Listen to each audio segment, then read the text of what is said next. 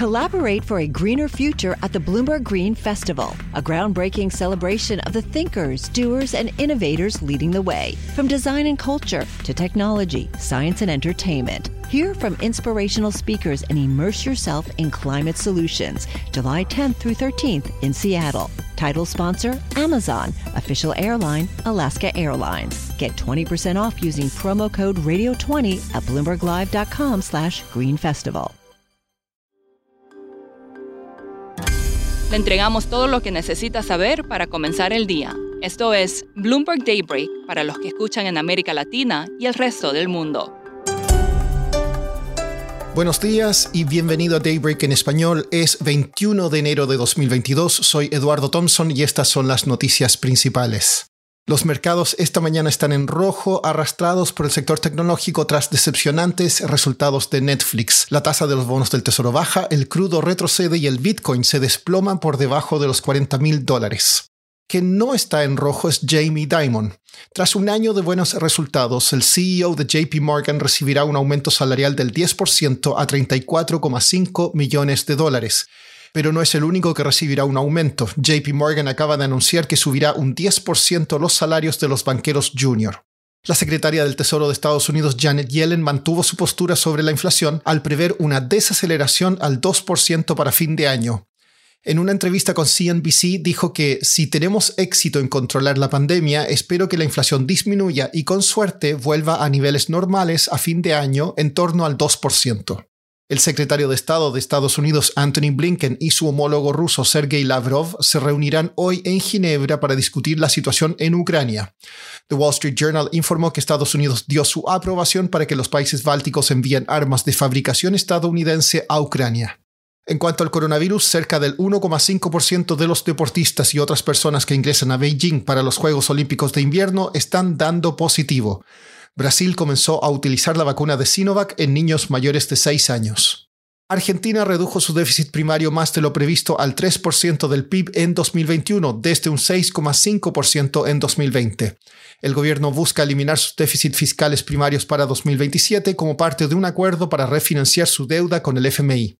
En Brasil, una encuesta de Poder Data reveló que el presidente Jair Bolsonaro perdería frente a Luis Ignacio Lula da Silva en una segunda vuelta si las elecciones presidenciales se celebraran hoy. En Perú, el presidente Pedro Castillo dijo que su gobierno prepara acciones penales, civiles y administrativas por el desastre ambiental en la refinería La Pampilla de Repsol. En su defensa, la empresa señaló que continuó descargando un petrolero después de que la Marina peruana confirmara que no había alerta de tsunami tras la erupción volcánica cerca de Tonga. En México, un juez federal ordenó a la Procuraduría General de la República investigar el manejo de la pandemia por parte del subsecretario de Salud, Hugo López Gatel, esto según el diario Milenio. En Chile, el peso se fortalece tras noticias de que el presidente electo Gabriel Boric nombrará a Mario Marcel, presidente del Banco Central, como ministro de Hacienda.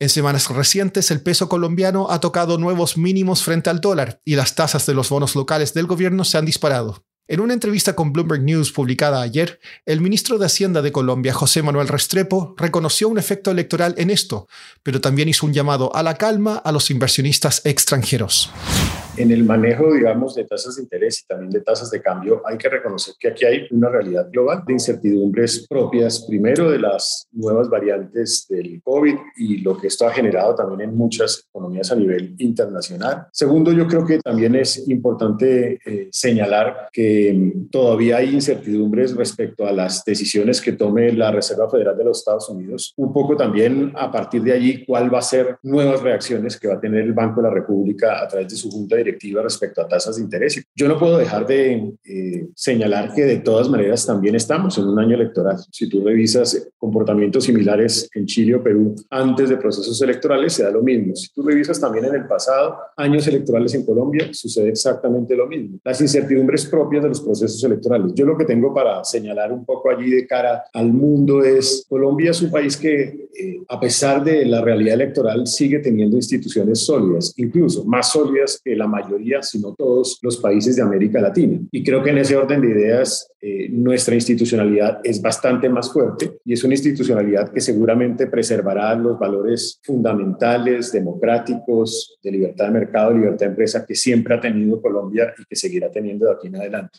Y creo también que nosotros tenemos que seguir haciendo el esfuerzo para mejorar el resultado fiscal. Por eso el valor y la importancia de lo que se presente como cierre del 2021 y de lo que se para el año 2022.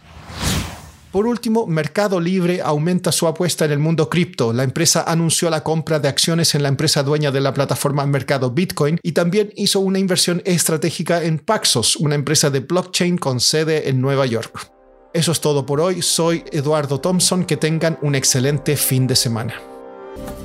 Para conocer todas las noticias que necesita para comenzar el día, revise Daybreak en español en la app Bloomberg Professional.